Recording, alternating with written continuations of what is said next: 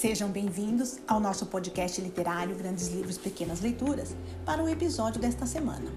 É o nosso episódio número 49, A Casa Sonolenta, de Audrey Woods. Era uma vez uma casa sonolenta onde todos viviam dormindo. Nesta casa tinha uma cama, uma cama aconchegante, numa casa sonolenta onde todos viviam dormindo. Nessa cama tinha uma avó, uma avó roncando, numa cama aconchegante, numa casa sonolenta, onde todos viviam dormindo. Em cima dessa avó tinha um menino, um menino sonhando, em cima de uma avó roncando, numa cama aconchegante, numa casa sonolenta, onde todos viviam dormindo. Em cima desse menino tinha um cachorro, um cachorro cochilando, em cima de um menino sonhando, em cima de uma avó roncando, numa cama aconchegante, numa casa sonolenta, onde todos viviam dormindo. Em cima desse cachorro tinha um gato, um gato ressonando, em cima de um cachorro cochilando, em cima de um menino sonhando, em cima de uma avó roncando, numa cama aconchegante, numa casa sonolenta, onde todos viviam dormindo. Em cima deste gato tinha um rato, um rato dormitando, em cima de um gato ressonando, em cima de um cachorro cochilando, em cima de um menino sonhando, em cima de uma avó roncando, numa cama aconchegante, numa casa sonolenta, onde todos viviam dormindo. Em cima desse gato tinha uma pulga, Será possível uma pulga acordada em cima de um rato dormitando, em cima de um gato ressonando, em cima de um cachorro cochilando, em cima de um menino sonhando, em cima de uma avó roncando, numa cama aconchegante, numa casa sonolenta onde todos viviam dormindo? Uma pulga acordada que picou o rato, que assustou o gato, que arranhou o cachorro,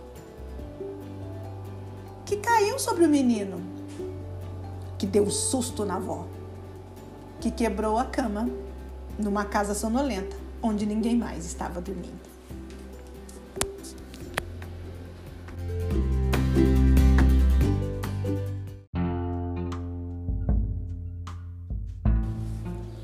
Audrey Wood é uma autora infantil americana. Ela mora em Santa Bárbara, na Califórnia. Ela foi a primeira de três meninas, como irmã mais velha, ela começou seu dom de contar histórias com as suas irmãs mais novas. Ela usava os livros de arte de seus pais e inventava histórias sobre as pinturas. Wood usa a literatura infantil para praticar arte, música, teatro, dança e escrita. Seu trabalho cria um senso de imaginação e emoção. Ela adora histórias repetidas para a música da linguagem, como é o caso da Casa Sonolenta. Seu marido Dom é o ilustrador de muitos de seus livros. Eles começaram a colaborar na literatura infantil sete anos após o seu casamento. Em uma entrevista com eles, Wood foi parabenizada por seu sucesso na publicação de literatura infantil. A Napping House, título original de A Casa Sonolenta, estava sendo celebrado pelo vigésimo ano de publicação. Sendo questionada sobre como a escrita evoluiu seu relacionamento com Dom, ela respondeu: eu li para ele um livro infantil durante a nossa lua de mel. A Casa Sonolenta é um exemplo dos chamados contos acumulativos. Os contos acumulativos fazem muito sucesso exatamente por terem uma estrutura fácil de memorizar. Essa estrutura do texto, com as frases que se repetem e a sequência, oferece a possibilidade da criança pequena recontar essa história sozinha, mesmo sem saber ler.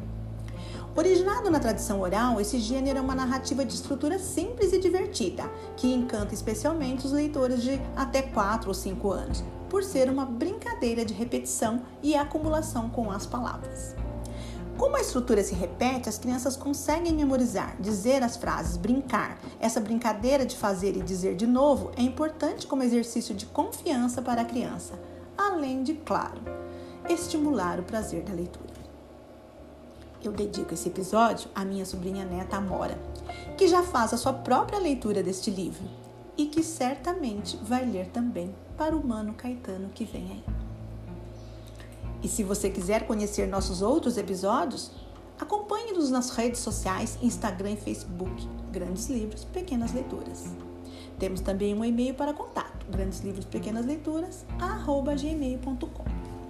Muito obrigada e até a próxima semana.